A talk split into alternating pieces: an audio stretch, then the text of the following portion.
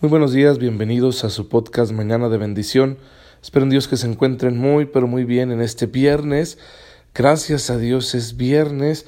Los que terminan este día su jornada laboral, pues a bendecir al Señor y a descansar. Los que siguen trabajando el día de mañana, bueno, que el Señor les dé la fuerza para que lo hagan de la mejor manera posible.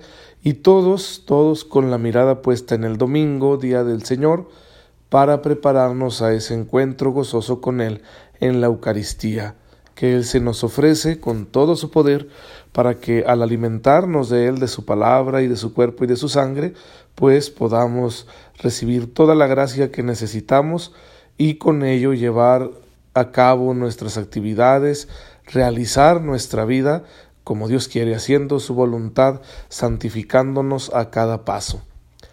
Y pues eh, también aprovechar el descanso, pedirle al Señor la gracia de saber descansar, de no cansarnos más con otras actividades, porque luego nos toma el lunes por sorpresa y pues resulta contraproducente.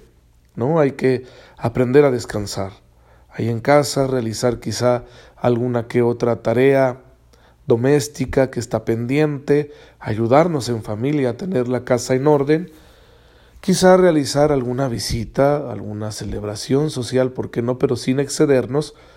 Y pues también, ¿por qué no? Practicar una obra de misericordia, salir al encuentro de aquellos hermanos nuestros que tienen necesidad, aquel vecino que tú sabes que está enfermo, aquel familiar que está pasando por un mal momento, hasta para hacer una llamada a aquella persona que se encuentra sola o que hace tiempo que no le hablas, bien, pues sin prisas, puedes llamarle y puedes platicar con esa persona y ayudarle a que se desahogue, que se sienta acompañado en la vida y eso le servirá muchísimo. Como pueden ver, pues son muchas cosas buenas que podemos hacer mientras tenemos nuestro tiempo de descanso. Vamos a continuar hablando de los efectos de la resurrección de nuestro Señor, de todo lo relacionado con ese acontecimiento maravilloso, sobrenatural, trascendente, que es el que inspira toda nuestra fe y nuestra esperanza. Y pues nos queda decir que ese Jesús que ha resucitado y que ahora con su cuerpo y su alma humanas tiene una vida perfecta y está sentado a la derecha del Padre, que subió al cielo para reinar con su Padre e interceder por todos nosotros porque es el mediador único y universal, que nos está atrayendo a todos hacia sí con el poder de su Espíritu, porque sigue presente gracias a la acción del Espíritu Santo en su iglesia en medio de los hombres, ese Jesús nos ha prometido volver. Es una verdad de fe la segunda venida de nuestro Señor Jesucristo. Es un tema muy interesante que a veces los católicos no le damos importancia, porque, mm, no sé, nos suena quizá un poco extravagante y porque quizá grupos de hermanos nuestros no católicos le dan demasiada importancia y generalmente lo malinterpretan. Tratan de asustarnos de cuando en cuando con que ya viene el Señor, ya está por llegar, ya todo es inminente, ya para qué te esfuerzas, tú nada más cree, ¿verdad? Ya no hagas nada, etcétera, vende tus bienes y bien. Hay exageraciones bastante groseras, descaradas al respecto, en primer lugar por el atrevimiento de hacer cálculos, cosa contra la que el Señor nos previno, pero también porque luego suele estar asociado esa, especie de predicación apocalíptica que nos asusta, suele estar asociada a prácticas incluso deshonestas. No ha faltado el predicador que ha anunciado la el fin del mundo, la, segunda venida de nuestro Señor Jesucristo y bueno, llega a decirle a sus fieles, este, si quieres que el Señor te dé una buena vida allá en su reino, porque va a establecer su reino de mil años, pues tienes que poner aquí a nombre de mi iglesia todos tus bienes. Y ay, caray, o sea, ¿cómo es posible que nos aprovechemos de las cosas que el Señor nos ha dejado para nuestra salvación de una forma tan vil? Por eso es un tema que hay que reflexionar, conocer bien. ¿Qué es lo que enseña la Iglesia al respecto? ¿Cómo interpreta la Iglesia el dato bíblico que sí nos habla de un segundo regreso glorioso de nuestro Señor, precedido por un desenlace calamitoso de la historia humana? Bien, primero que nada, Cristo es Señor y Rey del universo. Pero las cosas de este mundo le van siendo sometidas poco a poco. Las realidades de este mundo, los cristianos debemos ordenarlas hacia Cristo, hacer que se configuren según el modelo de Cristo. Y ese es un trabajo lento, lento pero seguro. Y de manera que no puede haber consumación hasta que no estén todas estas cosas sometidas a Cristo. Podemos ver Hebreos 2.7, podemos ver Primera de Corintios 15.28 para entender a qué se refieren las escrituras cuando hablan de esto. De forma que creemos que Dios nos está concediendo a todos los hombres un tiempo, tiempo más que suficiente para probar nuestro amor y nuestra fidelidad. Sin embargo, está anunciado que ese tiempo tiene un límite. Al final vendrá el triunfo definitivo de Jesucristo cuando Él aparezca con gran poder y majestad, como dice Lucas 21-27. Sin embargo, es un tiempo que no conocemos en su fecha exacta. No sabemos exactamente cuándo va a venir el Señor. Por eso la palabra nos anima a estar siempre vigilantes y nos advierte que antes de esta segunda venida, a la que en teología le damos el nombre de parusía, habrá un último asalto del diablo rodeado de grandes calamidades y otras señales de carácter sobrenatural, tal como nos lo narra Mateo 24 del 20 al 30, y que son unas verdades de fe que describe el Catecismo de la Iglesia Católica en los números 674 y 675. Yo les animo a que los lean. Cuando el Señor venga, ¿en calidad de qué vendrá? Pues no vendrá a ofrecerse otra vez por nosotros, sino como supremo juez, juez misericordioso, pero a fin de cuentas juez, que juzgará a vivos y a muertos, es el juicio universal. En ese juicio serán revelados los secretos de los corazones la conducta de cada uno ante Dios y ante su prójimo quedará al descubierto. Ya no habrá nada que esconder. Se sabrá todo de todos. Y este juicio sancionará la sentencia que cada alma habrá recibido ya después de la muerte. ¿Sí? Porque hay un juicio particular. Así como hay un tiempo que la humanidad tiene y que ya está contado y que va a llegar a su final, los días de cada hombre también están contados y llegarán a su término con la muerte. Y entonces en la muerte hay un juicio particular.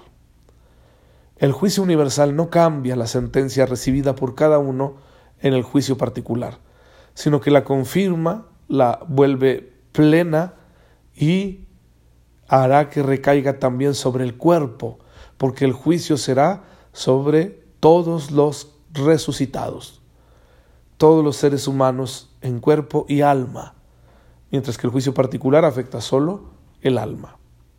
Una realidad misteriosa y que la verdad nos asusta bastante y nos hace preguntarnos por qué. ¿Por qué dos juicios? ¿Y por qué pues una sentencia ¿no? sobre el cuerpo y el alma? ¿Cómo va a participar el cuerpo de esa sentencia? ¿Y realmente Dios podrá condenar a alguien eternamente? Bien, hermanos, yo no tengo la respuesta segura para esas preguntas. Son cosas que escapan a nuestro conocimiento, la revelación nos habla poco de ello y lo poco de ello que nos dice la revelación es necesario para nuestra salvación. Considerémoslo, que existe la posibilidad de condenación eterna para todos nosotros. Por lo tanto, vivamos constantemente arrepentidos y constantemente convirtiéndonos de nuestras malas obras con la ayuda de la gracia de Dios, no sea que al final tengamos que verificar en el cuerpo y en el alma que realmente existe la condenación, que es un hecho como posibilidad. Y sabemos que al menos los ángeles caídos están condenados. Y la Iglesia ha rechazado la idea de un perdón universal final después de cierto tiempo que Dios daría a todos, incluido a los ángeles caídos, una teoría que se ha llamado apocatástasis, que ha sido sostenida por algunos escritores eclesiásticos, pero el magisterio de la Iglesia la ha rechazado porque no es coherente con el dato revelado que habla de un castigo eterno. Así que hermanos, confiemos en la palabra de Dios y dejemos que esta palabra nos impulse cada día a acercarnos más al Señor, haciendo experiencias nuevas de su amor, para que participemos un día de la plenitud de su salvación y escapemos del castigo, castigo muy merecido, porque vaya que hemos sobrado el mal.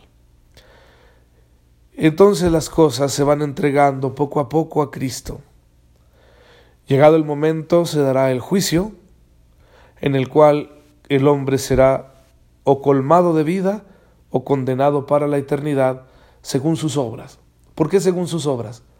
Porque la fe y todos los dones que Dios nos da, incluso a los que no le conocen, exigen una respuesta, una respuesta de amor, un amor que solo puede traducirse en una entrega generosa. Eso es lo que Dios está esperando de cada uno de nosotros, de forma que si no se da, bueno, pues por eso está el juicio y puede ser muy severo. Según las obras de cada quien será el juicio, será la sentencia, como bien dice 1 Corintios 15, 28. En el juicio final los santos recibirán públicamente el premio merecido por el bien que hicieron. De este modo se restablecerá la justicia, ya que en esta vida muchas veces los que obran el mal son alabados y los que obran el bien son despreciados u olvidados. En efecto, la justicia humana es mediocre y limitada, y no pocas veces sirve como instrumento del mal y causa más injusticias. Y aquí se resuelve un gran misterio. ¿Por qué existe el mal? Recordemos el dilema del filósofo griego Epicuro, que decía, si Dios es bueno y Dios todo lo puede, y sin embargo vemos que existe el mal, y Dios no elimina el mal, entonces o Dios no es bueno o Dios no existe. Y es el argumento de muchos ateos, ¿no? De muchas personas. Claro, nos preguntamos, ay caray, pues ¿por qué un Dios bueno permitiría todas estas cosas? Es que nuestro concepto de Dios es muy limitado. Realmente en el origen del mal, como ya hemos tratado en nuestras catequesis aquí en este podcast, pues está el mal uso de la libertad por parte de las criaturas racionales. Ahora, si Dios no existe, entonces el mal tampoco. El mal sería solo una, una percepción relativa, subjetiva. ¿Qué norma universal habría para decirnos que una cosa es mala o no? Y si Dios no existe, entonces el que obra el mal, ¿cómo sería castigado? Si muchas veces la justicia humana no alcanza para poder castigar a los que hacen el mal. Y, y una ley de enfrentar las consecuencias simplemente, como el famoso karma, que se te devuelven las cosas malas que haces, no se verifica siempre porque hay muchas personas malas que la viven muy bien toda su santa vida, o toda no su tan santa vida. En fin, si Dios no existe, viviríamos en el absurdo, la injusticia acamparía por todas partes, y entonces el mal sería una cosa completamente subjetiva contra la que ni siquiera podríamos rebelarnos. Como dice este argumento de Fedor Dostoyevsky en Los Hermanos Karamazov, si Dios no existe, todo me está permitido. Sin Dios no hay moral. Y por lo tanto solo nos queda la voluntariedad humana que hoy dice que una cosa es buena y mañana dice que esa misma cosa es mala. Así que, hermanos, no podemos vivir así en el absurdo. Eh, si realmente experimentamos el mal, es porque Dios existe y algún día va a darle resolución a ese problema. ¿Cómo? Haciéndonos enfrentar una justicia ineludible. El juicio final nos empuja a pensar en nuestra conversión. Dios da a los hombres todavía un tiempo favorable, tiempo de salvación, como dice 2 Corintios 6.2, un tiempo oportuno suficiente para que nos arrepintamos y nos convirtamos. Pensar en el juicio inspira el santo temor que debemos tener a Dios, porque es también nuestro juez juez amoroso, juez misericordioso, sí, pero en fin juez. Y así compromete con la justicia del reino de Dios. nos invita a practicar la justicia, a practicar el bien. Anuncia también el premio de los justos, de los santos, nuestra bienaventurada esperanza, como le escribía San Pablo a Tito en esa carta, en capítulo segundo, versículo 13. Bienaventurada esperanza, dichosa esperanza del regreso de nuestro Señor, que vendrá para ser glorificado en sus santos y admirado en todos los que hayan creído, y por fin llevará al hombre a su felicidad tan deseada y que de una forma perfecta solo la podemos encontrar en el reino de los cielos, en la vida eterna. El catecismo de la Iglesia en el número 1041 lo explica de una forma muy clara y hermosa. Hermanos, fíjense bien en este deseo de nuestro corazón, que no está en el corazón de manera fortuita. Queremos ser felices, pero solo podremos serlo en el cielo una vez que se hayan consumado todas las cosas que nuestro Señor haya regresado para ser juez de vivos y muertos. Que Dios nos conceda en el tiempo oportuno que es este, el presente, Dios nos conceda la conversión, la santidad de vida. Señor bendito seas en esta mañana porque con el anuncio de tu justicia y del regreso de nuestro Señor, Jesucristo tu Hijo, a quien amamos tanto y queremos servir, nos impulsas para que, convirtiendo a ti nuestra vida, podamos recibir un día el premio prometido. Ayúdanos con tu gracia a permanecer fieles a tu voluntad. Tú que vives y reinas por los siglos de los siglos. Amén. El Señor esté con ustedes. La bendición de Dios Todopoderoso, Padre, Hijo y Espíritu Santo, descienda sobre ustedes y los acompañe siempre. Ahí pidan por mi voz, que va mejorando, pero aún no está completamente recuperada, y para que podamos seguir compartiendo con ustedes estas catequesis. Dios me los bendiga. Gracias por escucharme en este día. Nos vemos mañana si Él quiere.